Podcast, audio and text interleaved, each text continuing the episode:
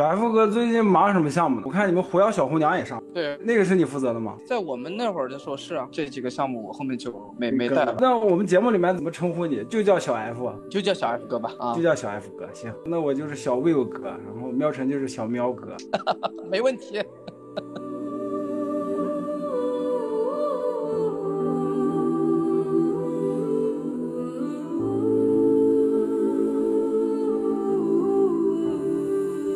欢迎大家收听本期《微妙评话》，我是维欧我是喵晨，啊。我们这期在继上次跟导演对谈之后，这次我们要跟《一人之下》的呃制片对谈啊，就是欢迎我们的《一人之下》的制片人小 F 哥。欢迎 Hello Hello，大家好，我是小 F 哥。小 F 哥跟我们听众朋友们大概自我介绍一下呗，然后还有就是关于就是您跟这个项目大概的关系。简单讲一下吧。对于我来讲啊，因为我是属于这个项目的很前期的参与者，以及到它的整体完成的一个见证人，所以我更多可能只能去分享这方面的一大段。至于它开播之后的呃这一些方方面面，我们只能以观众的身份啊，也是我也只能以曾经参与者的或者以观众的角度跟大家去探讨。我没办法以项目组啊，或者是因为我也代表不了了。对，确实因为我。对吧？嗯第一，我也不在出品方了，现在在呃，嗯身份也代表不了出品方的发言。第二呢，嗯就是后续的这个相关工作，确实我也没有具体去参加了，所以也嗯也不方便去去讲太多啊，大概就这么一个味道。所以跟大家一起去回顾一下，哎，比如说对于这个项目的那个刚刚拉了这个大纲的一些东西，我觉得都都还可能聊，对吧？咱就聊聊这个漫改创作呀，哎，还有咱们作为粉丝心态呀，或者怎么样的一些关注的点啊什么的，这个我们可以发散一点聊，这没问题。嗯。行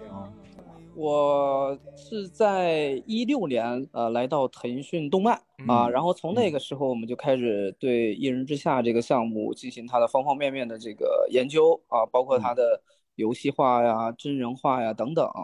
然后呢，当时我还是在负责商业化版权这一块的工作啊，嗯。然后在大概会在一八年左右，啊，一八年左右，然后我们在腾讯影业，我们也设立了我们自己的一个呃自制剧工作室，叫麦语工作室。嗯啊，当时呢，我们的主要任务也就是将我们腾讯动漫的一些头部作品，比如说呃咱们的《一人之下》呀、《狐妖小红娘》等等，去进行它的真人影视化的探索。啊，嗯大概就是在这么一个契机下，呃，我就从腾讯动漫来加盟了这个腾讯影业，然后开始了这个为期四五年这么这么长的一个 研发的过程。嗯 哎哎，也就是说从一六年那会儿开始就已经开始着手改编真人了。呃，一六年的时候，其实还没有完全真正的自己去想要去做，而是更多可能是想去依托，呃，外部的一些力量，呃，嗯以他们为主，我们可能是以一个版权方的身份啊，去进行监修啊等等这样的一个一个过程。但是中间确实，啊，呃，发生了很多事情啊，嗯也也也可能说是，可以说是我们，嗯，版权方对于这个监修的一些的要求，可能是方方面面。呃，不太不太放心，就是这么放手出去，也、啊也跟当时的一个影视改编生态，我觉得都是息息相关的啊。嗯是是是，一五年、一六年那会儿，应该是就是 IP 这个东西在国内的影视圈刚开始火起来。对，是的，我记得那会儿其实有一个，我当时看的公众号的那个标题吧，写的也耸人听闻一点儿，叫“地摊文学的春天 ”。呃，差不多，反正有一段时那间、哪个公众号这是？啊 对，反正就听起来就很公众号文风嘛。但其实他当当时讲的是这种，在这个读者细分的群体上来讲，是一个大家可能更休闲向的，然后更面向大众的、更接地气的这么一些作品。然后就是以比较大的一个批量，然后全部都在做这个影视改编的事情。嗯，有有这么一个事情，或者说吧，他在在那那几年的时候，其实真的就是你站在风口上，你随便拿一个东西出来，你都能估值一个比较高的价格，然后脱手。但是它最终有没有被拍，这个是非常存疑的啊。但是从后面的结果来看啊，也是大量的是没有被拍摄的。但是嗯它的这个版权交易是非常非常鼎盛的时期，在那个年代。就在资本层面来说，就是这些版权，就是各个公司之间的这些交易是大量的存在的，是吧？嗯，没错，没错，因为哦当时对我正好就在负责影视版权这一块的业务嘛，所以整个市面上接触下来，确实非常的虚高吧，可以这么说。就大家都在那个百子湾的咖啡厅里面，然后谈着这个 打一亿飘十亿的项目。嗯，当当当时那几年一个反例，很明显的反例就是《三体》。哎，那是哪个公司拍的来着？然后出来一个概念预告片还是什么，就被喷死了。《三体》这可是够跌宕起伏的，反正。那确实，啊，《三体》也是有很多故事啊，有幸我也曾经参与过一次。这样，我这不是巧了吗？嗯，最早最早的那个年代吧。在那会儿还没有来腾讯的时候，我之前在阿里巴巴娱乐宝的时候，对，当时其实是在游族有拍一个《三体》的电影，对，当时我们还还有参与嘛。那个片子是不是就是孔二狗那边的，就是就主控的，就是就是游族他们的项目？对对对，早期的游族的那个年代了，已经。嗯嗯嗯，反正那个反正也是方方面面的原因特别多吧，最后也没有面试。嗯啊。也就是说，就是一人之下能拍出来，也是大浪淘沙之后啊幸存下来的嗯精品了，算是。我觉得从概率上讲，可以这么说，因为像像这种大体量的 IP，它涉及到的这个后面的合作伙伴们，嗯，包括这个我我们跟原作的理念也好啊，对吧？包括真正的执行团队也好啊，还有等等，就大家要达到一个高度的共识，它最终才能够去落地。因为在整个呃 IP 的改编过程中。其实失败的案例会特别多，在在整个业界啊，所以像这种特别头部的，而且比较有这种号召力的、影响力的这种项目，其实我们在改编上就非常谨慎啊。这也是为什么一人之下，包括狐妖小红娘这种这种项目改编起来会那么慢。其实，嗯，可能并不是在文本的呈现上面的一个这样的一个。困难，它更多的是在方方面面，大家要达成共识，就各个合作方或者说各个公司之间，大家要有一个共同努力的方向，就大家在就要花很长时间在找这个方向，对吧？就是说一，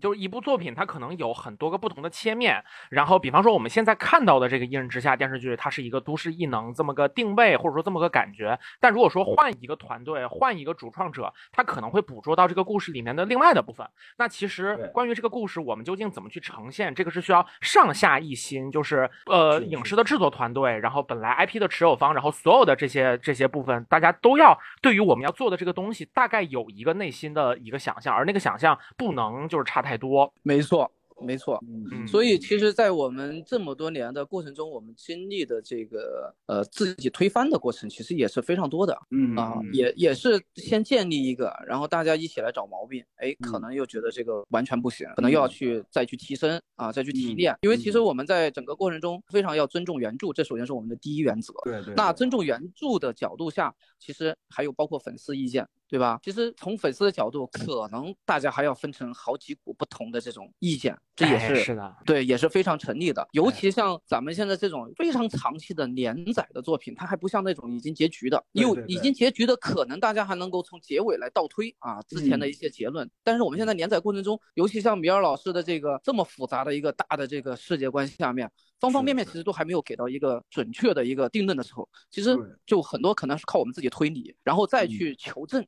的一个一个反复的过程。因为对于一人之下这个 IP 来讲，那腾讯肯定还是要花很长的时间去运营它，也不会在短时间去将它去完结。那我们有很多可能是现现阶段还不能去曝光的，对吧？呃，包括比尔老师的一些一些很具体的一些想法，可能在现在当下还不能将它去暴露掉。那在这个时候，我们。其实也要考量，你要从剧的这个完成度去去思考，怎么去呈现，又要精彩，对吧？那我们还要可能该埋的你还得埋，所以就很多这个困难是来源于这一一系列的这种综合原因，它还不像我们是。将一个呃已经完结的作品去去做颠覆也好，或者干嘛也好，可以举一个比较负面的例子是什么呢？就是《进击的巨人》，其实在日本是拍了真人版的。那个第二就就第二部的故事已经完全，因为剑山创那会儿只画到可能马亚之墙夺环的前后吧，然后就是那个完全就是剧情自己在原创，就原创的把所有人都创飞了的的那那种感觉，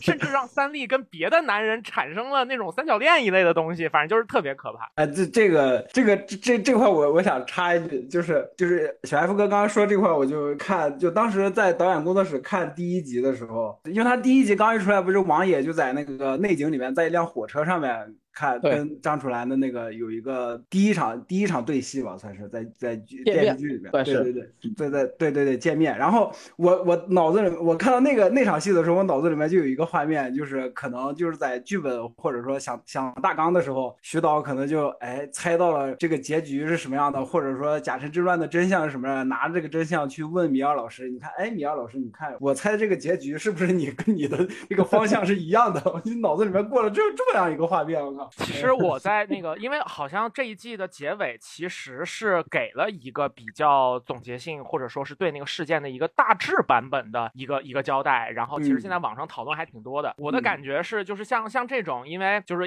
仍然是我们刚刚说的这种原作还在还在创作着，然后这边的真人化、影视化已经出来了。呃，我我们目前看来的可能合作的比较好的情况呢，就是《冰与火之歌》的第一季到第四季啊这段时间，因为马丁本人就在做这个戏的这个这个编。剧，所以就能够很好的把他自己想表达的东西在很多单场戏当中表现出来。第五季之后，呃，那那一个比较负面的这个例子呢，就是《冰与火之歌》的第五季到第八季，呃，尤其是第七季跟第八季，尤其是第八季就会特别特别的可怕，就是让这个呃对原作可能不够了解或者不够尊重的这帮就那个二 DB 他们这些人，然后就会把你这个整个都搞得特别特别乱七八糟。是是是是，其实我我我觉得我们也不能说是来分析一些反的。案例，我觉得更多的是可能是大家在漫改这个赛道上的一些一些探索啊，我觉得他们也是提供了很多这种宝贵的经验给我们，我们也是在借鉴呃他们的这个作品的程度上，看看大家的反应呀等等。可能在在我们在创作过程中，怎么去规避这些呃可能遇到大家的挑战比较大的问题，可能更多是在这个方面做做这样的一个参考。所以包括我们说呃竞技的巨人也好啊，其实呃这个日本的漫改还是很成熟的，很成熟的。他们最起码在制作上面，我觉得不会太为人诟病啊。当然可能在一些情节上方方面面，大家还有有自己的想法。在国内其实也也有蛮多成功或者是被吐槽的这些这些。作品其实你看，我们观察当时国内比较比较还讨论比较多的，比如像《不良人》当时的这个制作也好，各方面也好，它的前面的第一季呀或者第二季，大家可能都还还 OK，但是后面啊第应该是说啊第一季第一季大家其实说神还原嘛，在这漫改里面觉得这个比较比较顶端的啊，包括但是呢，可能就后面的东西也会出现刚刚我们讲的，哎，后面还没有。剧情还没走过来，这个我们改编的过程就可能就开始自己原创了。那这个时候可能只能按照就是我们自己创作者的一些想法去去去思考了，可能就没有去延续之前咱们原创 IP 的他们的这个创作者的一些一些特质吧，或者是一些核心的东西，就可能会有一点偏，所以后面会遭到一些反噬，吐槽的比较厉害的这种这种情况也也有啊。所以呢，我我说就像我们再回到咱们说一人之下，也有一些可能会有一些这种原创的一些剧情，包括刚刚提到这个王野的出场啊等等。嗯，其实这个也是我们当时在创作的过程中非常多次的这个这个讨论讨论是吧？对对对，在想它的利弊。说白了啊，就是它的出现为我们能带来什么，大家应该是心心里会有数的。它作为一个咱们非常非常对吧有知名度的这样的一个角色，是那它的提前出出场，我觉得是。是非常非常有利于我们这边的粉丝的一个观剧的一个动力，但是呢，它带来的缺点也会有啊，就是你没有按原剧的剧情走向出来，对吧？所以说我们当时在做这个事情的时候也是有巨大的争议的，但是呢，最终选择了。呃，咱们看到的呈现的这一个版本，那从结果上来讲，我觉得它还是我们做的还是一个比较正确的选择。对对。但是这个不影响，就是我们现在做的这些改变也好，可能更多的是会希望能够对观剧的人群更加友好一点。嗯嗯。就是并没有说去去完全去消耗它啊。嗯。我觉得就是还是回到我们这个。改编的这个初衷吧，就是大家还是非常尊重这个项目，就最起码从它的整个观感来讲，它还是一人之下本身这一套东西，没有说哎呀这个东西特别脱离我们的认知啊，魔改什么的，这也是得益于我们，包括对吧？当时邀请咱们一起来参与到这个前期。研发的这些讨论也是有有这个考量的，因为像像你们算是粉丝代表嘛，更多可能会在这个角度上，因为从咱们说是从民间的角度去去自己去去考虑、考量、推论这个 IP 会会更多的这样的一个，所以在跟你们有多次的这样的一个碰撞情况下吧，大概我们就掌握了这个度，在这个度的角度，可能再去做了这个适量的一些像人物体现也好啊，等等也好啊，啊，大概就这么一个背景。我个人是觉得，我不能代表其他人啊，也不能代表其他的漫画的粉丝，但我个人是觉得这种的改编我是可以接受的，就是只要你不破坏它原作的气质，跟破坏它原作的大体的剧情的走向。这些细枝末节的改编，我觉得也是可以接受的。而且那段改编，那段王野的提前出场，其实也是把王野这个人物给立住了嘛。就是他是一个什么样的人，他的性格是什么样的，他的能力是什么样，就是他一下子用一场戏就全部都表表现出来了。我觉得这样就 OK，这样就很好，就不是说就是一定要严格按照以前的漫，就是原作原作漫画是什么样的，我们就。照搬把它搬过来，那那样是不行的。嗯，这这这部分这部分其实我们在之前的节目里面也有讨论过，就包括。我们在说其他的漫改的电影啊什么的那些的都说过这这方面的。而且咱们说《一人之下》这个项目自己也有自己的比较特殊的地方。之前在网络上讨论的时候，有人问米二说，为什么感觉后面张楚岚的戏份没有那么多？米二老师是这么回的，他说：“艺人世界就像一个巨大的这种江湖，一个巨就像一个巨大的景区，而张楚岚是带着我们所有人去游览这个世界的，就是这样的一个角色。”所以说后面可能更多的要让张楚岚的视角去展示更多其他的不同的人，这当然是就是米二老师自己对这个作品创作上的理解，也是这个作品很吸引我的我们的地方。但像这种就是可能每一个部分出场的人都不都不太一样，然后之前的几个角色呢，可能过了一个篇章之后暂时人就没了，这种东西其实跟影视的逻辑是不太一致的。就是就是你你除非拍成一个完全的每一集就是一个故事的单元剧，否则的话那个就是。是，就是你让一些高人气的角色，他可能到 你你要顺着拍王爷，可能第十二集、十三集，或者至少是第七集左右才出来。那可能他在后面是一个比较重要的角色。那那大家看到他在这会儿才出来，其实，在。没有了解原作故事的观众眼中那个观感就会很奇怪，所以说把这个作品调整到一个最适合影视表达的逻辑上，我觉得这是一个很合理的改编的方向。对对对，非常对。或者说像那种奈飞他们那种一口气放出全集的那那种段。中短中短的剧，你比如说一个角色四五集出来，它很重要，这样也这样也 OK，因为看的人可能一口气就看到那了。但你像这种要连要要连载，也不这这个不应该说是连载了，就一天只播一两集的这种电视剧，就无法就是像喵晨刚才说的那那样去体现一个人物。对对对，呃，其实我刚刚觉得你提的这个点非常好，就是我们的这个剧集形式，嗯，跟我们的这个题材去怎么去做它的相应的这种变化，其实也是在当下，我觉得在国内也正在探讨的一个一个维度，这也是受国内外的各种这种创新的这种一些作品的一一种一种这个冲击下吧，我觉得大家愿意去挑战一些这种非传统的这种模式啊，当然就是这个可能需要一个一个过程，但是像一人之下，对我觉得像一人之下这。这种项目，它未来是很有可能去要做到你说的那种尝试的啊。但是呢，我们可能在一开篇就是还是会选择一个比较稳妥的方式，就是要把基本盘建立好，对吧？让大家可能对于这个呃 IP 的这个漫改的这种形式先要有信心。我觉得可能再更多去做突破、做尝试，这这也是我们当时去做这个立项的时候的一个一个考量吧。啊。嗯，是的，是的，这个确实很关键。就是说，在一个特别成熟的这种影视制作环境，然后它可以挖通到全 IP 的这种呃不同媒介，然后都把它转换成真人影视的，其实是有特别大的潜力，也很值得去把它。的规模逐渐做起来的，但是呢，就需要一两部特别头部的作品，然后能够向大家示范说，可能这个方向大概应该是什么样的，能够那个做到什么程度。一人之下，其实在这个角度上来讲，我觉得是挺挺关键的，就是他在替很多其他的也能转化到就是真人影视的作品，然后再做这个探路者的这么个位置。对对，是的，是的，是的，是的，也也算是做了很多的创新吧，或者说是漫改这个领域在国内的一些。uh,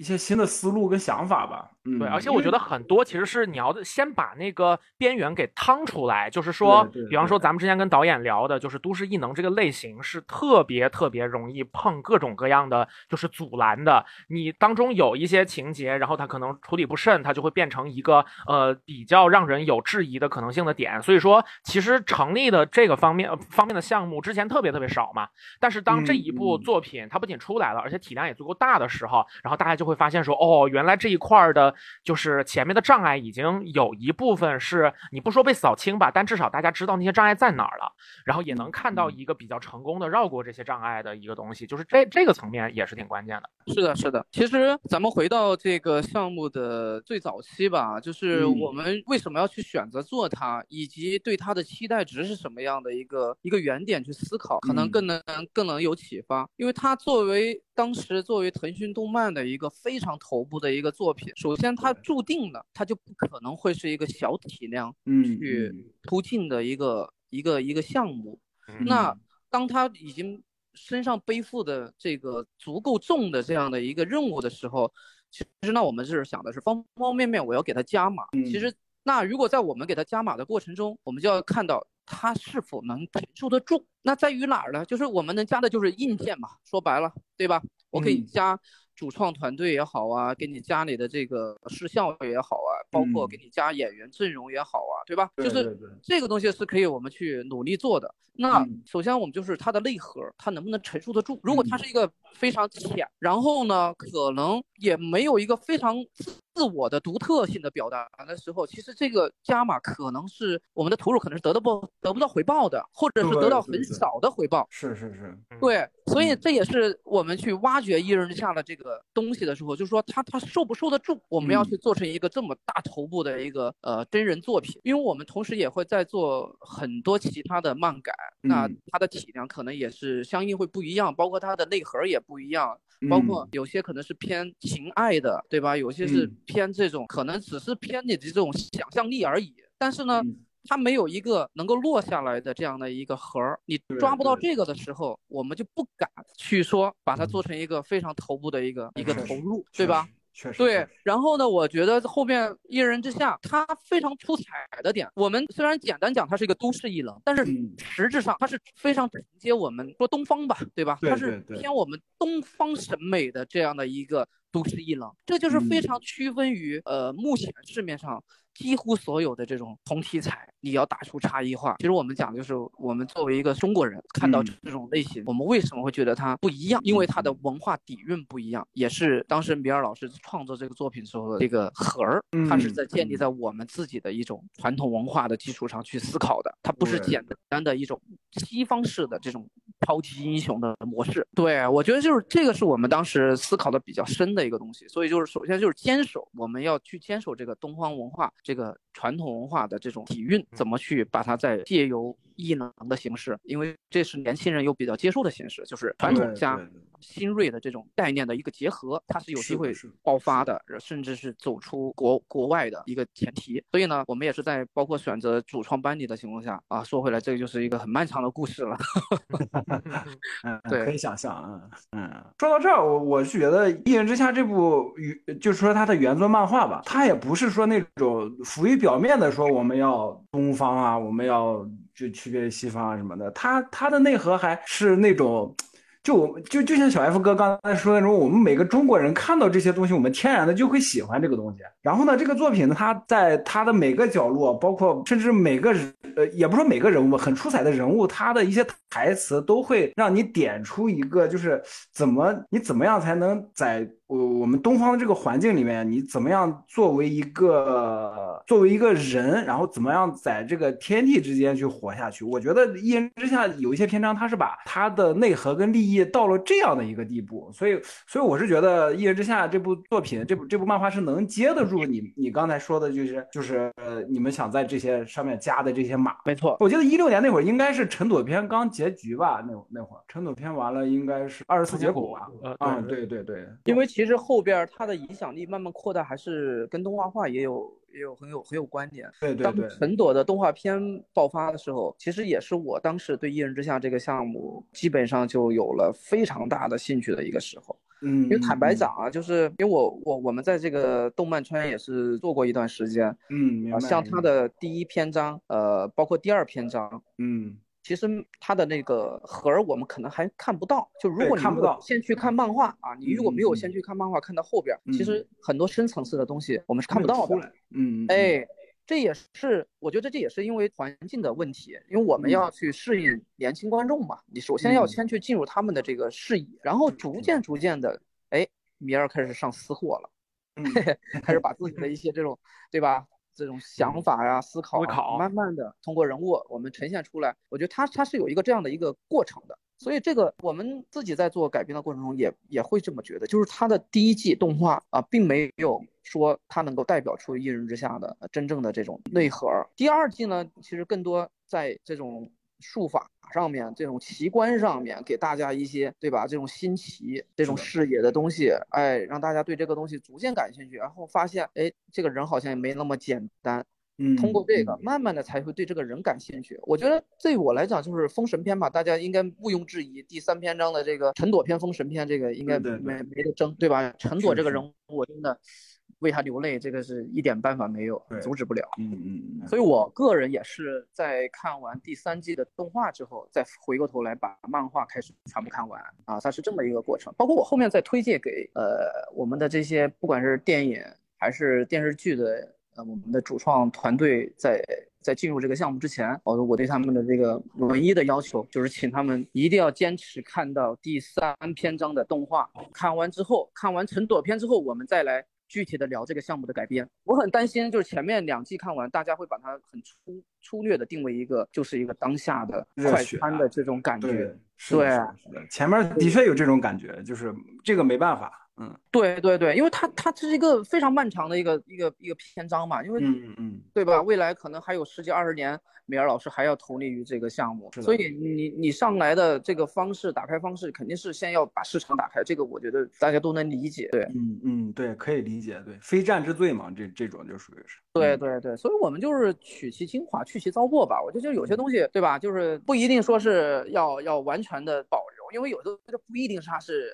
对于项目是好的啊，它可能是有些方方面面的原因综合的，所以呢，其实我们在改编过程中，包括所谓的有一些名场面啊，坦白讲，嗯，我们在当年的这个各方面的角度也好，这都有考虑是不是要去掉啊啊等等的，所以现在我们能看到的一些保留的这种。这种处理方式已经是非常厉害的一种手段了。对，可以想象。我我我看网上有个说法说，彭昱畅说，反正来都来了，就把都拍了，到时候到时候大不了再再删了，就是。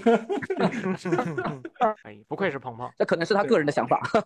那次跟导演聊的时候，导演也说，也是鹿晗跟彭昱畅大力的给他推荐，他才就是看了这个漫画的嘛，然后看了个漫画跟动画，然后回头他也是。被就就是像小 F 哥说的一样，被震撼到了，才决定接受这个项目的嘛。嗯，对对对，其实真的就是看谁给你去引荐这个作品的，也其实有时候也很重要啊。嗯，就在我的经历中吧，就是我经历的这个呃方方面面，不管是狐妖艺人啊，还有这个其实艺人这家电影啊等等，我们做了就这四五年的主要工作，其实就去找合适的班底来来研发嘛。那就就会遇到这样的过程。对，就是你他是通过什么途径认识到这个项目，然后呢，谁给他引荐的，嗯，可能都是对他的观感啊，或者是呃看法啊，各方面都会有差异，这也是一个也是缘分的问题啊。说实话，可能也也是一种天时地利人和吧。嗯，对对对，是真就是天时地利人和了。哎，对，那既然聊到胡椒跟电呃艺人的电影了，我想问一下，沃尔善导演当时是。出于什么原因考虑了他接艺人的这个电影？其实我我看乌导的这个采访中，好像应该也都有提到，有提到。对，是的。我在知乎看过那个相关的访谈，大概就是说他有一段时间就在思考说怎么样用一个比较现代的、贴近 大家现在生活环境的方式来表达一些属于中国传统的观念啊之类的。然后也是被人推荐了这个《一人之下》，然后他就连着几个晚上，然后把动画给全给看完了，看完就特兴奋，然后马上就带着长生天的人就说我们要签这个东西。大概其其实是这样，就是在在我的官方的这个。回答中，我我我我觉得就是这么讲啊，就就是沃尔沃尔善导演做完他的那个封神之后，其实他对道教这块东西的理解以及感悟应该是非常超超然了啊，毕竟他投入的时间还有精力去研究这个这个类型的东西特别多。然后呢，他确实也是想基于这个做一个更现代化的表达。嗯，比如说就做一个当下，对吧？当下这个时代的，哎。你基于这种嗯所谓的道教文化也好啊，这种类似于中国传统文化的这种这种通过呃不同的表达方式，它其实是想构思做一个这样的一个甚甚至可以说做一个这样的 IP 吧啊，都不是说就是单纯的想拍个剧或者拍个电影的这种这种逻辑。嗯，确实。然后呢，确实也是很很巧合，因为当时我们在我跟腾讯影业当时我们的这个同事一块儿去寻找。去适合做电影改编的这个团队的时候，其实也是做了好几番的这个这个努力工作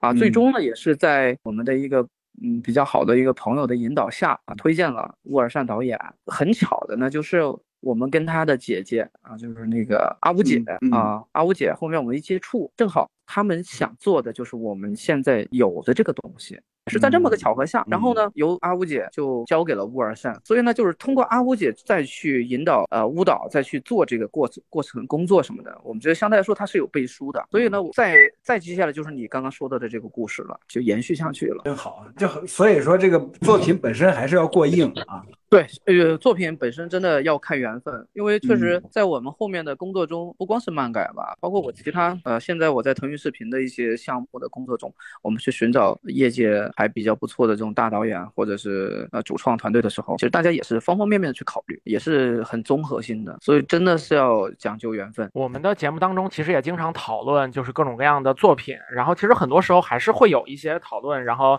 呃，大家呃不同喜欢不同作品的人，或者说同一个作品的不同的粉丝群体，呃，会有很多争论之类的。大概意思就是说什么，你不要因为什么什么而有优越感啊，或者说，呃，那个不同的艺术形式或者怎么样没有高下什么之类的。咱们说，其实并没有哪一个艺术形式先天是比别人更短腿的，这是没错。但是作品的深度一定是有区别的。你讨论的问题够不够重要？然后它它的共识性强不强？就是说，是不是人类从古到今几千年当中一直都在面对这样的问题？你在这样的一些。就是方面，你的得分越高，你思考的深度越深，它一定能承载的东西就是越多的。呃，然后就客观来讲，能够在漫画当中看到那样的一些，比方说像是一个人。就是像我们刚刚提到的，是就是何为人啊？然后作为一个人成长起来应该有什么东西啊？然后你面对一些特别极端的环境的时候，你该怎么选呀？或者说是像罗小黑里面的那句台词叫“你分得清好坏吗？”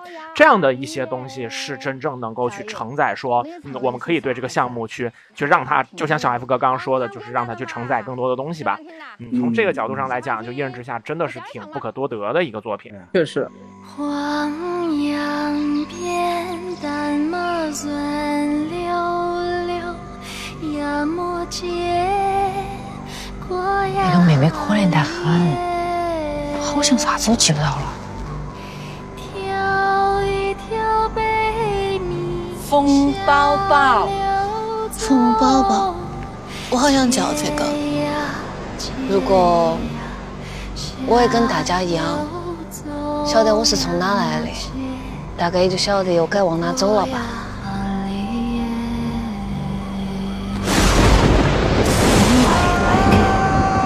无欲无求，不喜不怒，金刚之身，不死不休。但是我又是谁？谁又是我？这姐妹太难缠了吧！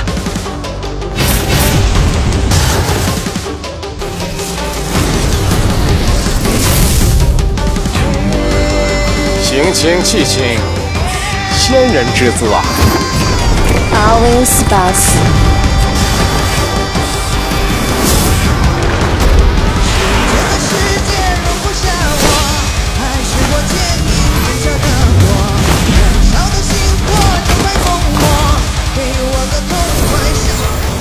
啊，对，就是就是说到这个，我们对二爷的，就是对于所有的这些的反应还挺好奇的，因为说实话，我觉得。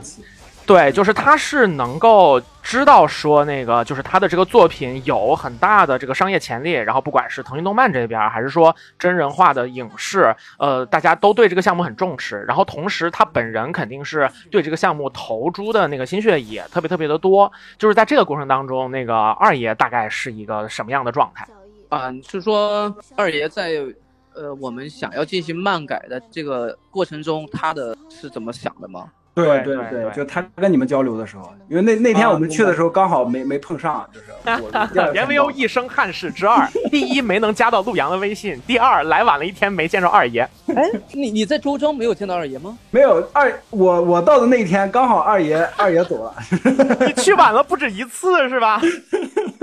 对对对对对，哇，那那是有点遗憾，因为确实那一次是我们把二爷呃拉出来去跟最多的我们的项目的参与者就是集中见面的为数不多的一次啊。因为说实话，我们每次想去请他出来的时候，首先他就会遭受到这个催稿的这种焦虑。嗯嗯嗯啊，其实我们想去去协调他的时间，也是要费很大功夫的。这也是因为那边还要催稿，对吧？他要面对我们的漫画编辑这边的压力啊。确实，一边呢，对，一边呢，其实说实话，他出来一趟这个。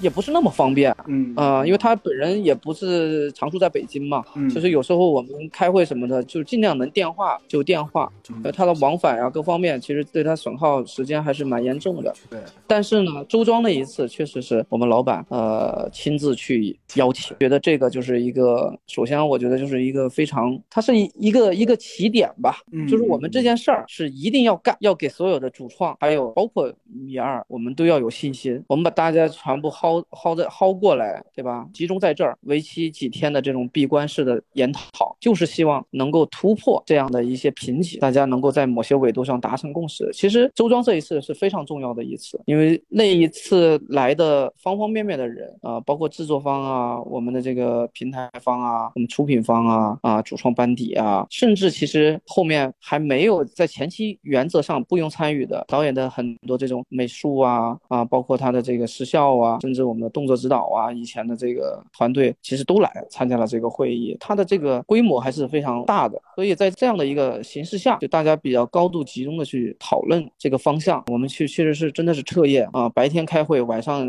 也是不停的去研讨，还是做出了很多有成效的工作吧，我觉得。然后二爷的态度吧，其实二爷是很懂市场的，他也很懂这个相关一些影视作品。虽然他每次口头上自己说啊，我也不懂啊，但是我觉得恰恰是因为他懂，他才这么说，因为知道这个。项目你要去做真人化改编，有很多方方面面的困难。那其实它作为原作，它的最大的我提供你们想知道的这些东西，然后呢，我放手啊，这个啊，但是呢，就是在哪些人物啊，或者是一些事件的对，或者是在人物啊或者事件上的一些这种根本性的问题，我们会去咨询他，然后他也会给我们一个反馈，就哎，你说的这个东西可能不太符合是他。能做出来的事儿，对这个东西，其实我们经过几次的磨合，其实也是认识也是非常深的。因为包括我们要做一些原创剧情的时候，可能就会增加很多人物的台词。那这些人物台词，我们只能说自己揣摩这个人人物去说的话。但是很多东西，我记得当时我给二爷有做过一些这种文本上的反馈，然后他他是直接文字在反馈给我的啊。对于这些人物，哪些说怎么话，他的这个状态是不对的，他不应该会这么去讲，就说。抠的是非常细的，嗯，所以在经过多次这样的一个磨合之后，我觉得像像编剧团队也好啊，我们这个创作团队也好，就是你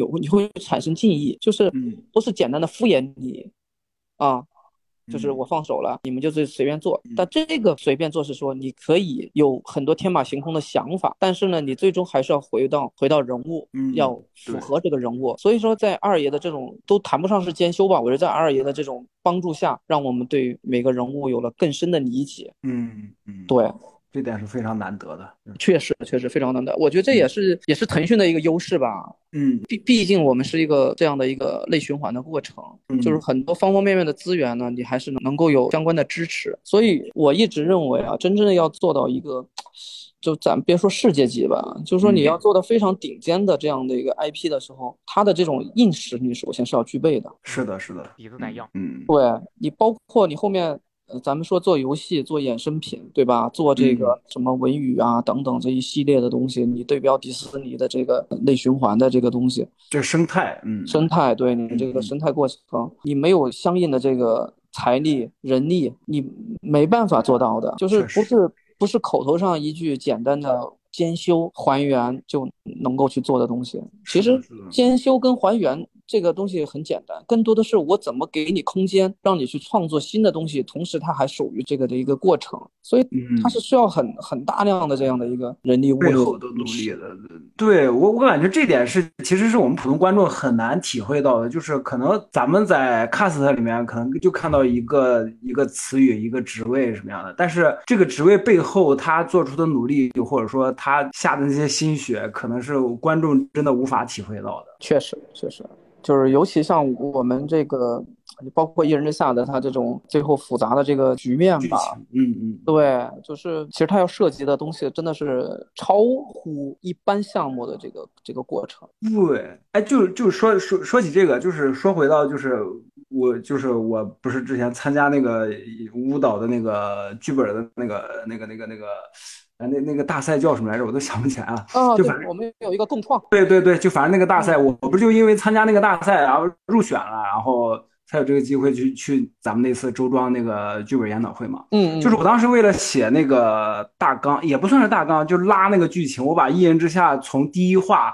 一一一字不落看到最新话，然后我不是列了一个大纲，然后把他们的线索、人物全部都列出来，就那我就用了自己十二分的力气列出来，记记了二十几页笔记，就那我都感觉我还是没有。我我我我自己感觉我自己可能只是窥探到了这个作品的百分之五十都不到，知道吗？就因为人物啊那些我都还没有深挖，因为那个只因为那个那会那会儿不是要拉大纲，只是为了写那个一个大概的一个框架。我感觉我我都已经使浑使出浑身的劲儿了，那么集中集中的在干这件事情了，最后到最后可能到百分之五十都还没有弄出来，就可想而知。你们要拍这个电视剧或者要拍电影，你们要哎呀，就要耗费多少的脑力啊！哎呀，哎呀，你说到这儿啊，你又戳到我了。我觉得有这个事儿，我得跟你们分享一下啊。你说，其实我们在做这个项目的研发的时候，最大最大的问题就是，因因为它长，对，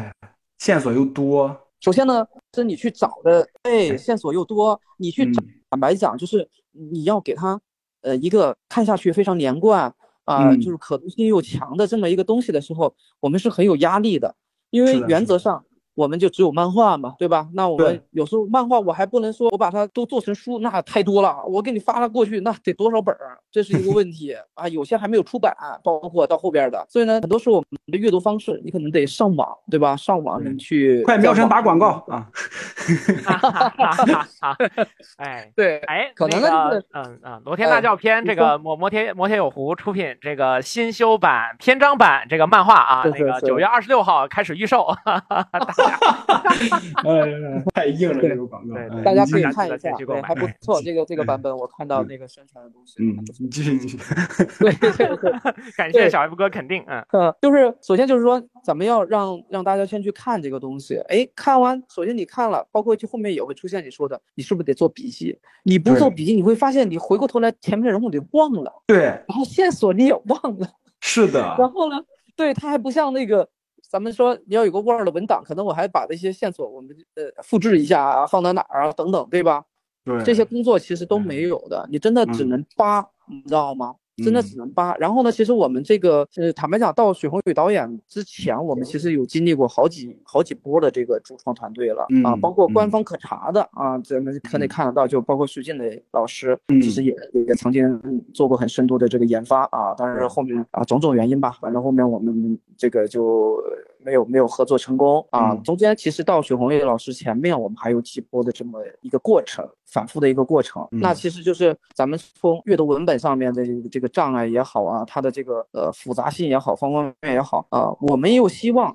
团队进来之后能够很快的就能够给到我们反馈，因为你你拖的时间越久，这个东西未知性啊，或者是不确定性它又很多。是的啊，包括呢，我们到底是先找编剧还是先找导演？其实这东西都是经历过多次的这种。磨合啊，最后才形成了跟许宏宇团队这样的一个一个比较丝滑的感受啊，这也都是这几年交的学费吧，我觉得也没有说白费啊。在这个辑稿剧本过程中，首先我们作为制片人，相对来说可能是所有团队里面对项目最了解的人了，嗯嗯，因为只有我们是完全过渡所有的版本。是是是，对，确实所有的版本，然后可能就是相应来讲，我们在脑海里的这个各个版本之间的差异啊，可能就会还是比较有一些感知，会会强烈一点啊。嗯，但是呢，我们可能对内容的这个优势会强一点啊，就是跟着不同的这个团队，我们的这个博弈吧，应该讲博弈啊，包括对于人物态度啊、什么状态啊什么的，方方面面的这个博弈下来之后，可能就大概你跟我一讲，我就大概知道，首先大方向咱们对不对？对。啊，这个是很重要的一件事情。那方向对了，第二就是你能不能花时间很深度的去阅读，嗯，然后消化，因为咱们这里面全是细节。说实话，全是细节，因为它没有大主线，这是我们这个项目最大最大的问题。嗯嗯嗯，确实。嗯，对，所以说你有没有看过看过漫画、做过功课再来跟我聊的，跟。可能我就是我大概咱们就能能感觉出来，就是哪些是行活的，哪些是这个，所以中间我们可能也是过渡到了过过滤掉了一些行活的这这些参与方吧，然后呢这。后落下来的都是真正愿意花时间在这上面去打磨的这样的一个一个过程，对，嗯，包括其实我跟蒋峰老师，我们算是一起作业最长的这个一个过程了啊，因为他的参与其实是非常早期，非常早期就参与进来了啊。嗯，其实我当时也是为了赶进度啊，因为毕竟在我手上这个项目已经很多年了，我也是希望他能够很快的落地，所以就不希望他们走弯路，这是我的第一初衷。第二呢，就是我怎么在合理的方方式上去。帮助他们快速去了解这个项目，这是也是我要做的最大的工作啊。所以其实我在他们这个团队进来的时候，我是组织了两个对一人之下非常熟悉的我们的这种策划老师，嗯，从漫画的第一话将它文本化，就是将漫画改写成短篇。的这样的一个小说，咱们都不能谈是剧本，嗯，短篇的小说情况下，嗯，将它还原成了一个一直拉到了我们这个呃成朵篇结束，这么一个过程，嗯，全部变成文字化，然后我做多少我就发给他们，他也要一个消化的过程，正好就是我们可能保持两天，呃，两天可能有个二三十篇，大概这样的一个一个过程，二二二三十章。二三十章，嗯，就这样的话，就是能够让他很快速，因为他最熟悉的方式其实是文字嘛。对对对，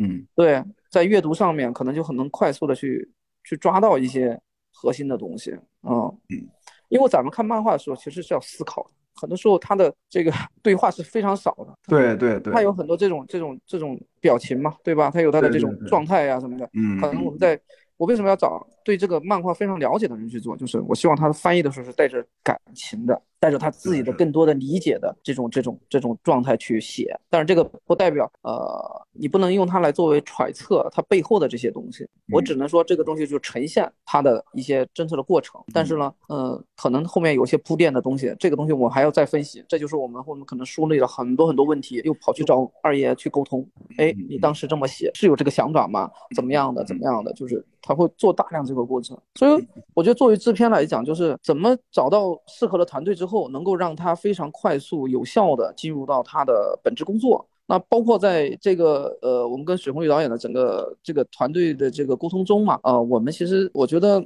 呃，更多的是做前期的提示工作啊，嗯，因为毕竟我们这个是一个可能偏国内这个呃中国传统文化会多一点的。那像导演他们可能是呃香港导演。嗯，也许对我们内地的一些这种不是那么熟悉，所以我们其实前期更大的工作可能就是要让他理解咱们这个项目最核心的这个东西可能是什么。嗯啊，嗯，要要认知到它的这个重要性。是，当他认知到这个重要性之后，那更多可能就是他的创作力，这就要叫依托于他了。我们只能做到就是对于原著的理解。让他不要跑偏，这就是我们做的最大的工作。嗯，那至于你要怎么再去原创啊，这个东西可能就是要主要是靠导演团队他们去去做的工作。就影视化跟视觉化还是要让他们来。而且你提到徐徐宏宇导演的香港香港导演的身份，我，呃，就是这部《一夜之下》电视剧，我感觉如果换一个内地导演来拍的话，可真的就拍不出这种特别飞的气质，你知道吗？就还真的得是要香港导演，可能他们接触到的文化环境啊，可能跟咱们内地不一样，他才能拍出现在这样一一一种效果。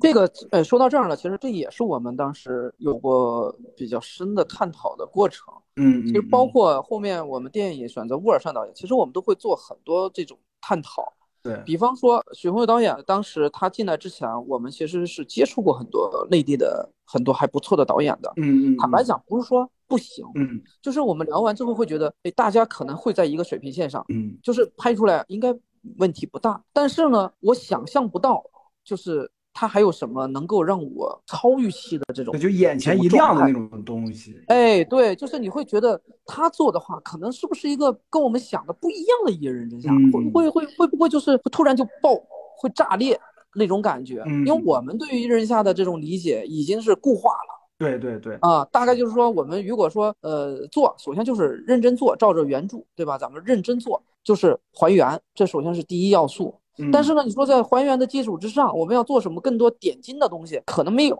这就是我们以前聊的更多的地方，就是大部分是能够把它规规矩矩的做出来，但是我们很难看到，就是哎，能给我们预期值去加棒的这种这种过程。所以后面其实就就出现你刚刚提到的这个，哎，香港导演进来之后。会不会会洋气一点啊？嗯嗯嗯，就咱们的话，可能会不会洋气一点？啊会不会有更有不一样的视角？因为确实有些作品啊，就是我们有时候看过一些纪录片，或者是一些什么这种重要的咱们的国内外这个大事件的时候啊，咱们就是从国外的摄影师啊，或者是角度来拍的东西，哎，确实。它跟我们认知的视角不一样，对对，截然不同。哎，它可能是同一件事儿，但是它从不同的视角来切入的时候，哎，你发现哇塞，原来还能这么做，这就是我们以往就可能就是在思维固化的一个一个状态。所以在这个项目上，我刚刚讲到了，就是它能带来的，我们能想得到。就是会有意外的惊喜，这是能够具有这样的一个预期值去带来一些不一样的东西。你比比如说，对我我举个例子，比如说就老天师那双红红的篮球鞋，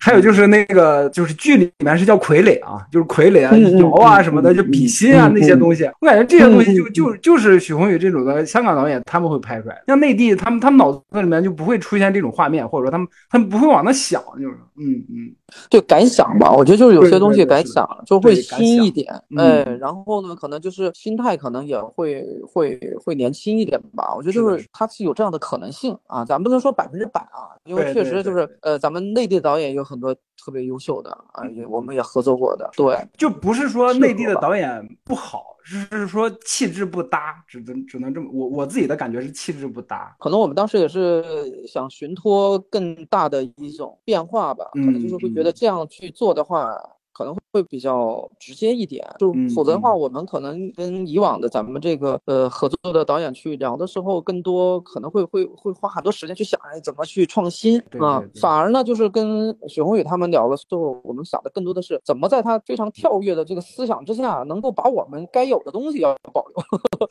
就是大家的 视角是不一样的。嗯，是的，是的，是的。嗯嗯，这么说的话，徐徐导可能拍的时候还是收着拍了，就是 啊，应应应应该是会有受到我们的一些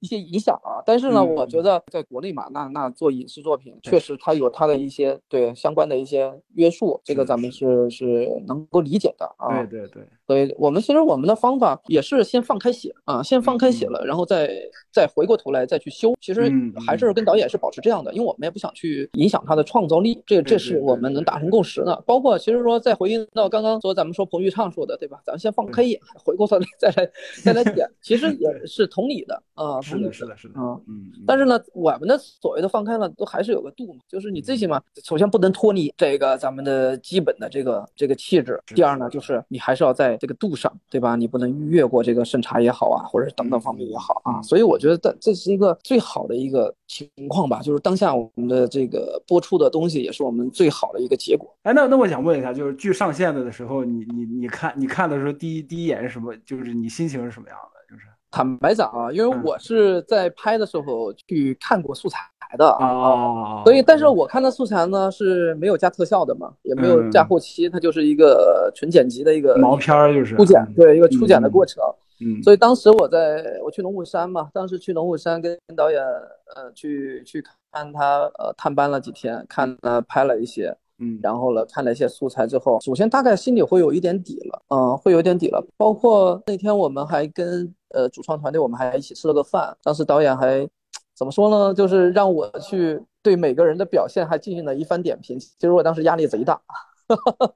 对，我觉得整体来讲，从最后的呈现，第一天上线的这个心态来讲，我我我一方面是激动啊，呃，一方面其实也是忐忑，也是忐忑，因为。真正的成片后面的版本我是没看过的，所以我是在基于我当时看过毛片的这种情况下，我想看它的加分项是不是足够的多，嗯，然后。我看完四集，说实话，我当时就给导演发微信了，我说这个项目稳了，因为我脱离这个主创团队的视角啊，脱离我是个粉丝的视角，我以观众视角看，我是觉得这东西还不错。我觉得首先它的这个路人盘就不会差，这是一个很核心的问题，因为毕竟我们的粉丝群体，它不是我们整个观剧群体的这个大盘最最大的一部分。是的，是的，啊，这也是我们当时做改编的时候讨论最多的嘛。我们当时要满足核心粉的所有要求呢，还是说我们是做一个路人剧？嘛，其实我们是有探讨的，那最后也做妥协，就是首先让粉丝进来，发现名场面各方面剧情都是跟着主线啊，还是围绕围绕着这个原 IP 的方向来的。但是呢，让路人粉进来，你要发现，你要不要去觉得他那么那么那么重的这种粉丝群体的这自嗨的东西啊，更多的还是要能够打开。我觉得他完成了这一部分，就能够让没看过这个项目的、没看过这个 IP 的人觉得这个剧好看。嗯，所以我当时就跟他说，没问题，咱们这个又是放在暑假档，肯定稳了。嗯，对我我跟喵晨当时看完前四集的时候，因为为了录节目嘛，不是去导演那看前四。我们那个时候其实看的也是一个特效还没做完的，有一些部分是带着威亚什么之类。然后我必须得说一下连威欧那个叫粗剪，你什么毛片是什么东西？毛片是术语，我解释一下。我真是那个我我传媒学院出来的好吗？挺好，我好歹也是正宗传媒学院出来的，愁死我了。就是回头听众朋友们听我们节目的时候，然后这被别人发现，刚好听到那一句，呃，岂不是很容易让人误会？那那只能说听众不专业，是不是？行行，就赖听众呗，可以。别把你举报了，待会儿播不了了。嗯，那倒不至于。对，我觉得包括导演这边的剪辑嘛，因为我们还是要。还要寄希望在这上面，因为毕竟当时我看到初剪，你加上导演最擅长的这个这个技能，对吧？我觉得再加上这个特效方方面面，肯定差不了。嗯，首先对于原 IP 来讲，它的这种故事的演绎没跑偏啊，所以就就还不错，还不错。我觉得后面演员的一些表现还是超过预期的一些想法的。对对对，啊，就就是你说说演员，我就觉得王雨露这版的冯宝宝，我我自己就很喜欢。对对对，我觉得当时我我见他的时候，导演让我点评的时候，呃，我就抓住，我就说。其实我觉得他的眼神非常像冯宝宝的那种状态。是的，是的，是的啊。咱不讲长相什么那些那些七七八八的东西啊，因为我觉得就是你要抓住一个核嘛，就是这个人物你觉得最最能代表的是什么？对。因为当当时看看他演的几场戏啊，然后这场戏完了后边再看真人的时候，哎，我觉得他的这个状态，就是他松弛下来状态就很很像冯宝宝那个那个味道。对，当然这个是非常对对对对。但是在网上啊就是大家吐槽的方方面面都很多啊，但是不光是吐槽他的，我觉得这基本上大家都吐。槽了啊，这几个演员，我觉得这个就是因为太个人了，太个人。这个这个东西没办法，没办法控制也。对对，我也会去看豆瓣也好啊，包括那个弹幕也好啊，去看他们这些这些点评嘛。因为我也在在对照，就是我们当时创作的一些剧情的改编也好啊啊，包括那些演员的呈现也好，它弥补了我们一些什么缺点什么也好。呃，我我我觉得这这个过程，就是我看这个片子的时候，可能跟你们还不一样啊，真不是完全在在看他的这个演绎，我更多的是看我们当时。回忆当时的一个改编的过程啊，我们的争论点，在这个点上，我去会去看观众的反应，哎，来证明我们当时的想法到底是对的还是错的，嗯，再去结合是不是演员能够弥补我们当时觉得解决不了的一些问题。所以，我我更多是像拉片一样去看他的这个过程，所以我看的会会慢一点点，啊，会慢一点。哎呀，就是你作为制片出来看看剧的思路，真的跟我们不一样。不一样，因为这个可能是以从业者的这个角度去去看了，就是你你可能会想的就是，哎呀，我哪里没做好，或者当时能够咱们再能更好，或者怎么样，你其实想的都是这个，嗯嗯，就是可能你想的就是这个镜头，哎，如果当时怎么设计可能会更棒啊，或者怎么的。我看的更多的是反应啊，包括在跟自己心中的预预期值再去做对比，做做斗争是吗？就是。对对对，所以说就是有时候作为从业者去看这些影视作品的时候，有时候很心累。所以我我为什么后面像这种玩剧本杀的，我后面再也不去了。我说，因为我但凡哪一个这个跟工作相关的，我都感觉虽然是娱乐，对我来说都是工作，就跟加班一样，就跟加班一样。对，你会想它的逻辑 bug，你知道吗？会想这个去铺垫，你就会觉得方方面面我在找问题。然后我也不信，那你怎么去演？对，就就是这这样这样看片真的会很会会很累。就是进了 鬼屋之后，然后看到那个僵尸说：“哎，你这个这个状态给我给的再好一点啊！” 哎，对，没有小演员啊，就是 是的，是的，是的，什么固定情境下人物个性化，身段及身价，您要干啥呀？哎呀。对，这这样看片真的会很累，所以后来我发现我我我有段时间看电影啊，看电视剧也也也是这个毛病。后来就是我我就舍弃掉这个想法了，就是我就不管这些了，我就是看，我就纯粹的看，我也不管它好还是不好，我就看，就不想那么多，因为想那么多真的会很累，就是。没错，你说本来我们把 我们把这个是当成一个娱乐的，对，但是没办法，就是你不得已，你你自己就自然而然的你去去分析了，你去是的是的是的，就想跟人讨论，嗯嗯，它就是一个。非常非常这个自然的过程，你也控制不住。嗯，明白，就就像你这种，就是你你工日常工作就是这个嘛。就是你，你已经成为你的肌肉记忆了。我觉得，就是已经无无法控制了。你不像我，我还能控制一下。就是对，就甚至我跟你讲，就有些桥段，比如说你看到了，你就会想，你看，那我当时觉得这种表现挺好的，哪怕不是我的剧啊，我们可能在其他的项目中有个类似的一些情节。对，哎，你说我们当时可能做了这样的设计，当时可能就被挑战了，哎，觉得这样不行啊，这不好啊，哎，但是别人做了，做了可能又好。你会回过来会分享很多这样的类似的情节，你会想，如果当时他们能够信我的，怎么样的，那我们是不是也做做得到？很好的效果，就是真的是方方面面的这种。嗯，这种这种焦虑它是不一样的，所以我们现在看看剧啊什么的，都都很难说以一种享受的这样状态去去做了。嗯，那下回你就把这些例子都拍他们脸上，你看，就是按照按照我说的这么干，就肯定能出效果。你们就不听，就是，但是又迟了呀。你 你再想去做，你复制，对不起，你就已经是抄袭了。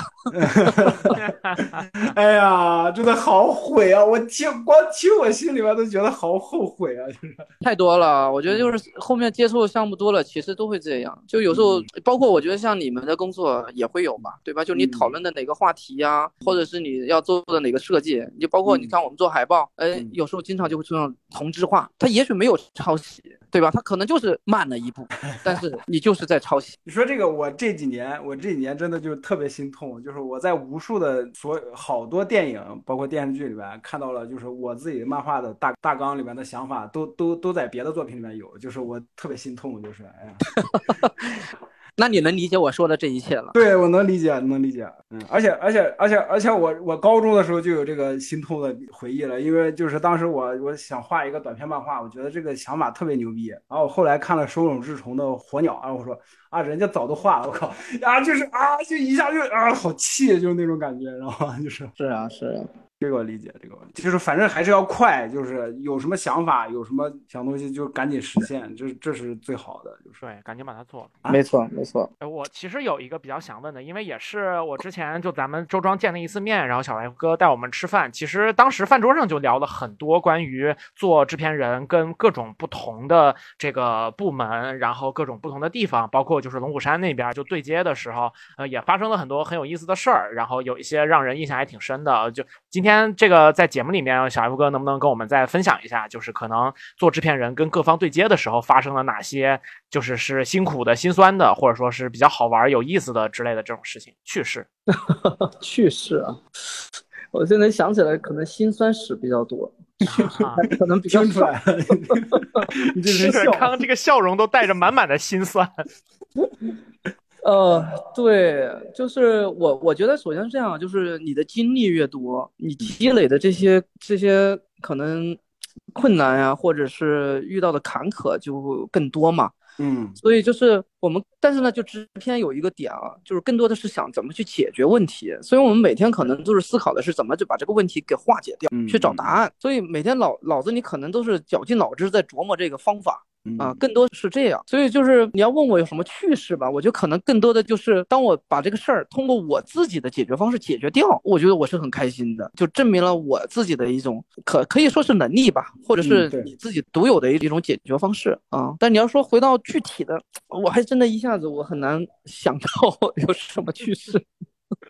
行，我还记得咱们之前吃饭那一次，然后其实小 F 哥举的例子就是说，关于宝儿姐的有一些台词可能可能得改，或者说得调整之类的，然后就举了他那一句说，那个别人都说我瓜，其实我一点都不瓜，我机智的一逼。啊对对，但是这个东西其实因为我们这边在做这个漫画的书嘛，其实像这种台词，那个我们这边呃三审三教完完事儿之后给出版社，出版社那边也会来反馈说这台词是不是得改，然后我们的 leader 就会去跟他们出版社去。谈这个事情，就还是希望尽可能能够保住这些原汁原味的部分，但就确实这些东西，呃，大家在网上看漫画，可能就一看就就看起来了，就很顺。但实际上，我们这些就是去给他去做推广，或者是说是整个的商业化运作的过程当中，其实是要面对很多这样的困境，都得我们来解决，呃，一个一个的去去去去。哎，你你你，苗晨，你确定你这个是能说的吗？你不会被？这我觉得应该没问题，应该没问题啊啊啊！而且就是不管怎么说，出版是我们是很小的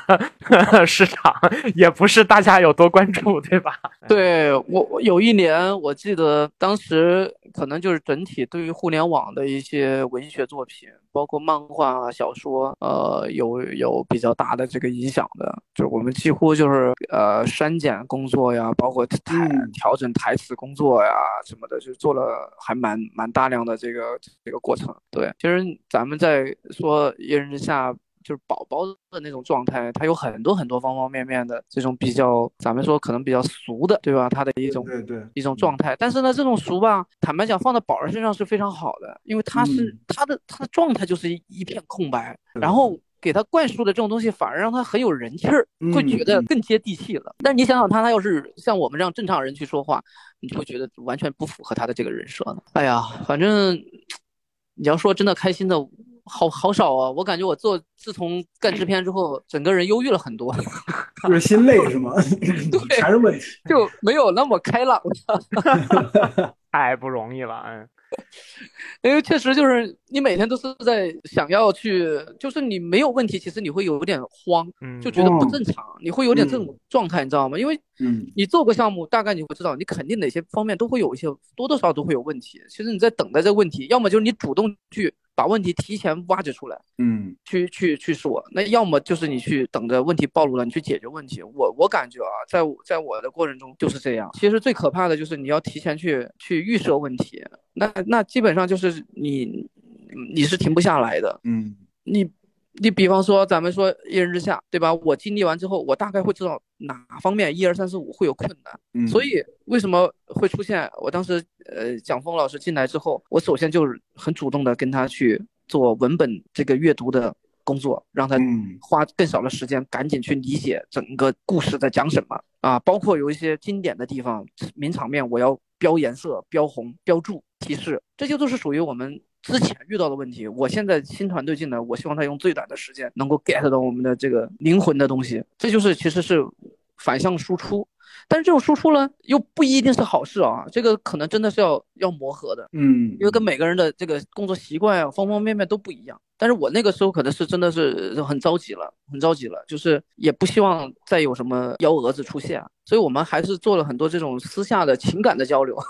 呃，觉得哎，蒋红老师我们很投缘，呃，包括我很欣赏他的一些这种这种鬼才啊，所以。在我们做到比较足够的这种认可的情况下吧，我觉得我才辅助他去做，包包括甚至提前去做一些工作，让他去进进入到这儿来。原则上，一般我不会干涉这个主创团队去做任何事情，就是按照他们的习惯来嘛。啊，所以也这也是属于比较特定的状态。其实，当我们我觉得，呃，您说到这，我想起一个场景，比如说王野的王野的出场方式，这个其实我们当时就讨论了很多版本。嗯，呃，这个其实当时就觉得很有意思。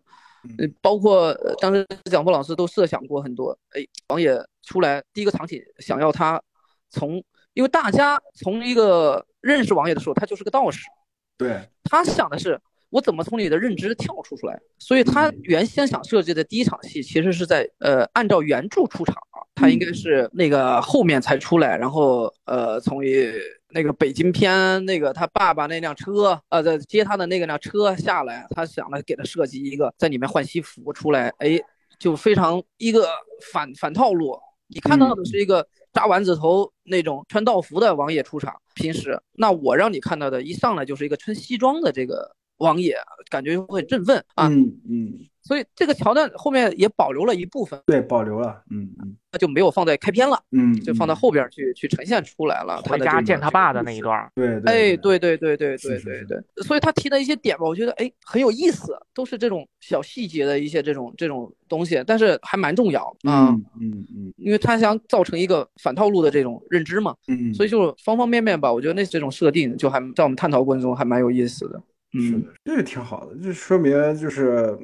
团队产生了良好的化学反应，就是在小 F 哥的努力之下。对，我感觉你，我我我感觉你刚刚说那个，你你你让你的那个文学策划写的那个东西，你们甚至可都可以写，就是出版成那个《一人之下》的小说版。我觉得这样也可以，因为好多漫画其实它都有自己的小说版的。就如果你们有这方面的那个考虑的话，其实也可以这样做。嗯啊，对这个可能更多得交给交交给其他部门去解决了。对对，因为对于他的这个你。如果做出版的话，包括它的每每句话的这种，对吧？这个监监监修啊什么的，你可能要更严。是是是，又又又又是又是又是人力又是时间的，我靠，确实。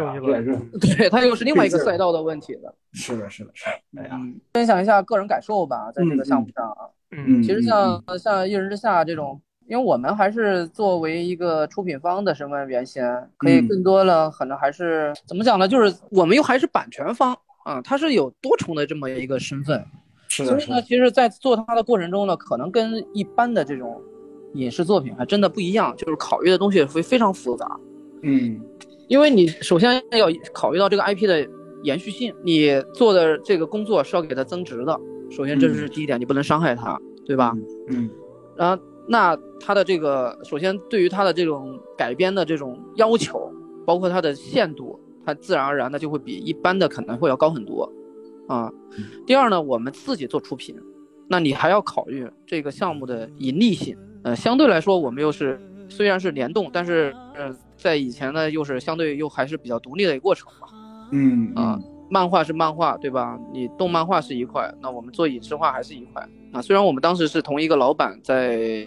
在在做这件事情，但是呢，各个部门还是有他自己的独立核算的一个过程。那你在影视作品，我要做的就是要盈利，要好口碑，嗯。啊，相对来说，我不能说光满足核心粉丝，你最终这个大盘的用户看完之后觉得不好，嗯。啊，特别的慢感啊，特别的中二，这也会有个。一个伤害嘛，对吧？就是觉得低幼，这是我觉得就是动漫最大的问题，就是大家在国内最大的问题就是觉得低幼，所以我们要消消除它的，它可以中二，但不能低幼。是的，是的，是的。所以呢，我觉得就是在我们做它的改编过程中，也会想很多。这其实是一个很矛盾的形容，就是不能中二又不是，呃，又要中二，然后又不能低幼，就是，嗯，对。所以后面其实就是观念上会有问题。哎，我们就是用一个可能年轻人觉得还不错的表达方式，但是我们看的故事最后发现还挺能深思的，嗯，所以就是只能从这儿去寻找他们的这个契合口了。哎，所以有也也有了现在的这种比较比较夸张的演绎吧，但是呢，它传递了比较沉重的一些思考，嗯，就还还还算是比较双赢的一个过程。对，那其实作为出品方，我刚刚讲了我的我的困难，我就要赚钱，赚钱的话，其实就是我要让这个作品呃最大化的。能够触达观众，那这两边去结合，就会有很多相关的利益或者是矛盾的一些冲突的问题。这也是呃，也花了很长时间去去梳理，包括最后，因为我们这个项目最终是发行到优酷嘛，你还涉及到呃优酷这边的一些利益嘛，对吧？其实就是它涉及到的东西就就相对来说比较复杂啊，所以呢，我觉我觉得就是，但是呢，这个经历我觉得是。特别的，对我来说特别的宝贵啊！虽然就是在开机之后，这个项目我没有再跟进负责了，但是呢，我觉得到今天为止，我看它的这个成片的这种这种呈现，啊，包括咱们现在豆瓣八点二分，我觉得还是非常的非常，我自己还挺非对，就是还是挺挺挺觉得收获满满吧。就是首先呢，我觉得东西是得到了大家的认可，第二呢，自己也收获了非常宝贵的经验。嗯，就是困难很多，但是最终都解决了啊，这个是我觉得算是对自己的一种一种交了一个答卷吧，也算是这么多年下来交了一个答卷。啊，遗憾呢，当然也还是有的嘛，对吧？没有陪伴整个团队最终。完全走完这一段啊！但是呢，呃，花了那么多年的心血去在在在前面去去研发，真的，当时可能我连自己的微信头像都是一人之下的所有这些王野啊什么这些人物，就是倾注的感情，我觉得就是非常深。它就不像一个普通的项目，就是完成它，更多的是我怎么把它从零打造出来，变成一个可能性。一直到后面看到它的结果那么好，就是你会感到很很欣慰，对吧？你付出的这些东西都得到回报了，我觉得这个是一个非常好的一个一个一个结果，啊，哎，真的是这个样子。就是我自己现在入职的那个就是出版公司，其实做的是偏产品经理那个就是方向的东西，其实也是出版的上下上中下游都跑。然后在这个过程当中，不断的去和各种合作方对接，然后有又涉及到那个有一个需要。也是，就我们做的东西需要被审的这么个过程，就特别能够对这个小 F 哥刚刚说的这种，就是我要对接各种地方的问题，然后然后寻找那个就是有没有可能出问题的地方，然后去解决这些问题。整个这个过程是特别的磨人，不断的有新的问题出现需要你解决，然后呃，而且你还要真的是眼观六路，耳听八方，同时处理各种各样的不同的信息。但是就是当它实际出来的那一刻，就会觉得，嗯，一个就是它的。不管是它的质量还是它的评分得到了肯定之后，自己肯定会特别开心。然后另外一个就是说，这个事儿对自己是一个交代。其实从这件事儿上来说，我觉得是更关键的。尤其是像小福哥做这个项目，其实也是挺长的一段时间吧。那这段就是。这么长的一个时间的量，它在任何一个人的人生当中，它其实都是不可忽略的，就是这么一个时间。最后能够以这样的一个方式，就是就是就是落落成到现在的这个结果上，觉得就就还是挺挺漂亮的一个故事。是的，嗯，没错。哎呀，真好呀！就是我们几个主播和我们。节目的大多数听众吧，大家都喜欢这些东西，喜欢看到各种各样精彩的故事啊什么的。但其实，呃，大家更多的身份可能就是读者，然后顶多你你更多的一点可能是一个评论者，然后你用评论的方式跟他产生交集。然后，但但是就是比较少的，就是小 F 哥这种说我可以亲自用我的工作，然后来帮助这个作品产生更多的价值，去增加它的传播，让更多的人能看到这个东西。然后还有就是就是像这个作品本身的作者呢，连维欧。同志本身也是一个漫画的作者，所以他也有机会去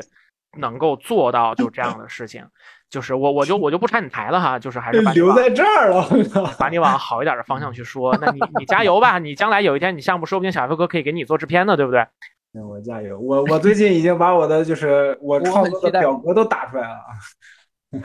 行行，我很期待这一天。行，好，我加油。是的，是的，就是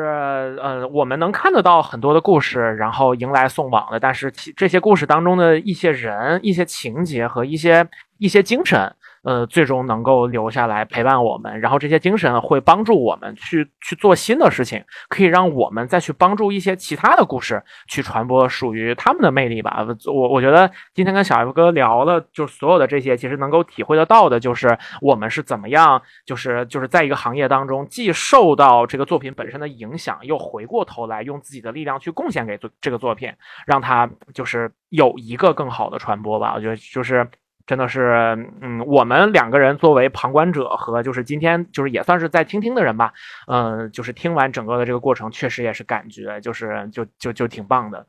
我自己觉得不只是挺棒的，我觉得这就是真的是浓，就是现在的这版《一言之下》的电视剧，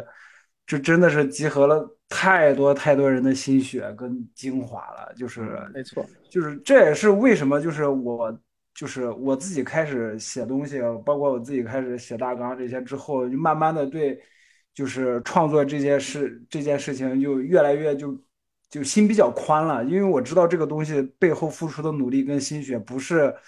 不是我们读者或者说我们观众能够想象到的事情，就是指指指那个用手指头点一点，好像就能怎么怎么样似的，其实要跨越非常非常多的东西。是的，是的，非常非常多的困难。没错没错。我觉得最后我我补充两句啊，就第一个呢，我觉得就是首先这个作品的价值观跟我个人的价值观可能是在呃同频。然后呢，所以我会更希望能够把这个价值观传递出去，让它影响更多的人，能够跟大家一起同频。这是，呃，虽然说起来好像挺挺高的啊，或者是有点有点怎么说装逼的感觉，但是说实话，我真是这么去考量的啊。包括我现在在腾讯视频去做的，呃，父辈的荣耀这个项目，嗯嗯嗯，也是同样的出发点啊。我觉得这是这是我做项目的一个。一个基准吧，就目前来讲，我是按照这样的标准去去做的。做作品为什么呢？就是说你能够那么投入，就是因为真的是带入了自己的一些很方方面面的这种这种这种想法，你想看着它落地，嗯啊，所以我觉得就是这就是投入的不一样。就是有些作品可能是任务，大家是完成，嗯，但是有些东西真的是投入了灵魂，嗯，它它的东西是不一样，因为。他的未来的表现，可以说是可能是对对你自己的一个，你自己内心对于自己的一个判断一个标准，你到底是不是一个几几乎呃接近于普世价值的一个人，还是说你就是一个比较小众的，或者是一个这样的一个一个思维？我觉得他他会有这样的一个一个过程，所以我哦第二个我想起来就是说我觉得。整体来说，我觉得我是幸运的，就是不管怎么样，我参与的项目吧，到现在为止几乎都是都拍完落地，嗯啊，都成了，嗯啊，未来是都能看到成片的。但是有很多我知道的，咱们这个行业的从业者，确实说实话，就是很多项目夭折了。但这个夭折的原因就方方面面太多了，就是他可能连批判或者验证的机会都没有。所以呢，站在这个维度的时候，我觉得大家又是幸运的啊。是真的，就我们这些比较关注电影的人，其实这几年能看到特别多这种我们关注的项目，《无疾而终》啊，田壮壮老师的《鸟鸣莺莺》改的是阿成的《树王》，那应该是够呛了。然后还有我特别喜欢陈冲老师他的《英格力士》，呃，也是到现在就应该杀青五六年了，就一点动静都没有。那就是就是在剧这一块，因为整体的产量肯定比电影更大，那类似的情况的可能也也也是，就是它的数量会更多。嗯，就是这个整体的环境。还是真的是有很多困境吧，只能说，是的，是的。那这样其实就是仍然在这个行业当中就坚守着的，或者说是在在继续着用自己的工作就产出价值的朋友们，确实都是挺值得敬一杯的，至少是。嗯嗯，确实啊。哎，刚才小 F 哥刚刚说第一点，其实我们徐导徐导那天也聊到了，就是。就是他发现这部作品有个有跟他自己共通的地方，他也想把这些东西传传递给我们的观众，对，传递给别人，就是把这些东西，嗯，就让大家一起共鸣，就把大家一起打通了，就相当于是，是啊是啊，这就是我们当时跟导演做到做的时候，其实后面他有一次在发布会也说过嘛，他愿意他的后面的很多时间。来做这个艺人宇宙嘛？嗯嗯啊，但是你想让让他一个这样一个已经商业，说实话已经还蛮蛮高的这样的一个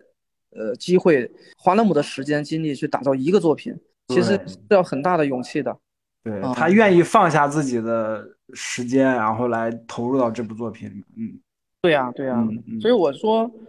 从某种纬度讲，我觉得我们又是幸运的，就是也是在这个点上，就是你花的这么多时间，你投入了心血，得到了结果，这就已经还算是非常幸运的。当然有更好的结果，那就是更幸运了。嗯嗯嗯，就也同时也是可遇不可求的了，可以说就是真是就一开始说的天时地利人和啊。对对对，尤其你还有个好结果的时候，这真的啊，我觉得真的是这是。做了多少好事儿啊！祖坟冒青烟，就是今天我们相聚在这里是为了庆祝啊！这个一人之下豆瓣那个评分呃再次上涨，变成八点二。他竟然八点二了，都上八了，不可思议！就是因为因为是这样，因为我觉得国内的片子，国内的电视剧跟电影在豆瓣上肯定，我自己感觉是肯定要折一星的，是就是天生压一分儿，差不多。对，天生压一分儿，同样的同样品质的东西，如果是国外的片子，就天就肯定比国内的会高一分，至少高一分，至少高零点五分吧啊，就哪怕不说高一分，就是《一人之下》这部电视剧现在能到八点二，就非常非常难得了，非常非常了不起了，我觉得。对啊，我觉得这个后面多出来分儿都要送给导演啊。也不要忘了你你的努力啊！你前期投入那么多了，也有你的一份啊。对我默默的在分享 而且这怎么说也得有个千分万万分之几，也是咱们的努力，对吧？咱们的节目好歹官微还转了呢，对吧？必须有。其实大家都是真的是这个项目非常非常重要的参与者，对，没有你们前面的这些基石，咱们这边后面很多东西你很难去有有信心啊。跟跟你们做出的努力比起来，我们只是一些微小的，肯定是非常不值一提了，不值一提。重要重要都重要，一样的啊。我觉得粉丝朋友们。也很重要，能够给出这样的高分，我觉得他们也是觉得超预期吧。我觉得很多东西也是超乎他们的这个想象了，觉得能完成度那么高啊，我觉得更多会会会有会有这样的一些想法在里边儿。所以我觉得国漫这块的未来吧，我觉得可能会会不一样吧，哈啊，比起之前的那那几年，应该还是值得期待的。你说那几年，哎，我都想起来，我就看那个。以前有妖气那个端脑他改编的电视剧，他当时发布会让我去看，哎呀，看完之后我就心都拔凉拔凉的，你知道吗？哎呀，现在能看到《一人之下》这样的电视剧，真的，真真真的是特别开心。嗯，是的，真的真的就是你说那个我都懂，但是不方便在节目聊啊，这就太多了。对对对，因为咱们当年在做漫改的那些年，是的，是的，方方面面的案例拿过来参考啊、讨论啊什么的，就是。但是我我相信啊，就是确实还是回到我一开始说的，嗯，就是像这种这么大的东西，首先你既要有匠心，嗯啊，你还要有这样的一个实力，对，这个都不能少，是的，因为你的时间成本确实很高，你打磨这个作品如果没有一定的这种财力精力。去支持很难的，尤其在当下咱们这个影视市场，说实话啊，它不是那么挣钱的一个行当了。嗯，你还能留下来，真正踏踏实实做做做内容的，就已经很很不容易了。咱们也差不多收个尾。好，啊，我收尾，我刚才已经把 收尾的劲儿给给给使出来了。再使一次，相信你，你可以做到的。行，那总而言之就。哎，就是我们节目从主播到很多听众朋友们吧，然后那个都是一人之下这个系列的粉丝。我们自己之前的节目也聊了很长的时间嘛，然后我们能有机会跟导演，然后跟制片人老师，就是有这个就有这个对谈交流的机会，本身也是挺难得的。然后我们花这么多的精力、这么多时间、这么多篇幅 去把这一系列的节目做下来的最根本原因，其实还是这个故事本身是具有。非常足够的能量和魅力的，呃，那我觉得就是说到这儿，刚好在今天，其实《一人之下》的全集也都已经更新出来了，大家可以去优酷上去看这个剧，然后也可以去看看漫画。就是我们都非常相信、非常确定，就是无论你看的是哪一个版本，你的时间都一定是值得的。这个故事当中真真正正想讲的那些东西，一定会给你带来思考，或者至少给你带来一点儿，呃，就是让你觉得不一样的东西。那。啊，感谢大家收听我们所有的节目，也希望更多的人能喜欢《一人之下》系列吧。然后也特别感谢小 F 哥能来我们节目跟我们聊这些天儿。以后有机会有什么想聊的，可以再来找我们，好吧？对对，是的。OK，常来。哎，好的。还有还还有蛮多项目的，希望有有机会你们再邀请我再来聊一下。OK，可以可以，那那一定，那咱肯定就是可以直接约上。对对，就是什么什么教教你从零做起，怎怎么做一个制片人啦什么的。那咱这属于知识付费了，好吧？咱们这个是纯专业人士来讲这个，那怎么说不得不得收收个仨瓜俩子的？可以，我找到一个致富的新方向了。嘿嘿嘿，是的，是的。好，那感谢各位听众收听我们的本期节目，然后也希望大家可以喜欢一人之下吧。呃，那我是喵晨，大家下期再见，拜拜，拜拜，拜拜。好的，本期节目就到这里，感谢大家收听。喜欢的朋友不要忘记点赞、收藏、关注“维喵评话”电台，荔枝、网易云、喜马拉雅以及 Podcast 和 Castbox 同步更新。微博、B 站搜索关注“维喵评话”即可收看精彩幕后花絮及主播日常，也可以进入爱发电网站搜索并助力“维喵评话”。我们感谢每一位粉丝的支持与期待。维喵评话说点有意思的事儿，我们下期再见，See you。又是我，这节目也太难缠了吧！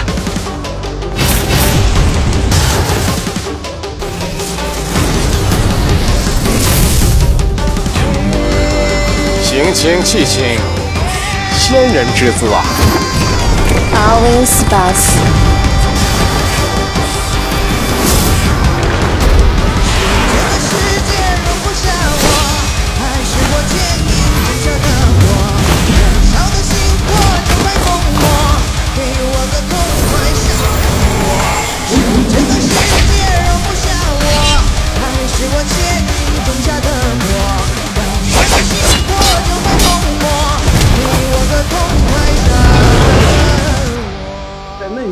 你尽量把那个耳机贴到你的嘴边。是的，是的，会的，会的。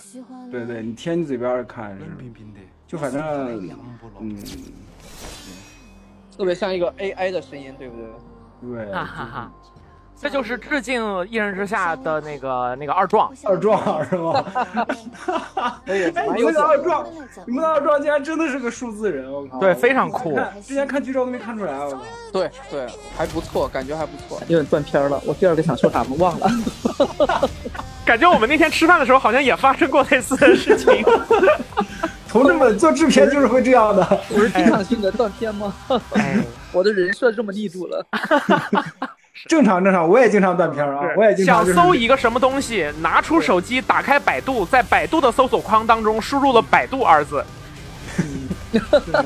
经常干这我录节目也经常这样，就是我老忘了我想说。嗯，啊，不重要，反正我就把最重要的这条，我觉得先弄出去啊。每个人都有自己的过去，有自己的家人。我也想回家。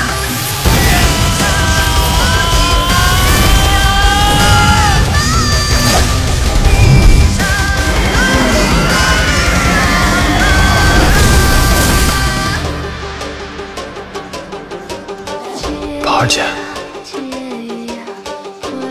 我会帮你找到真相，找到可以回去的。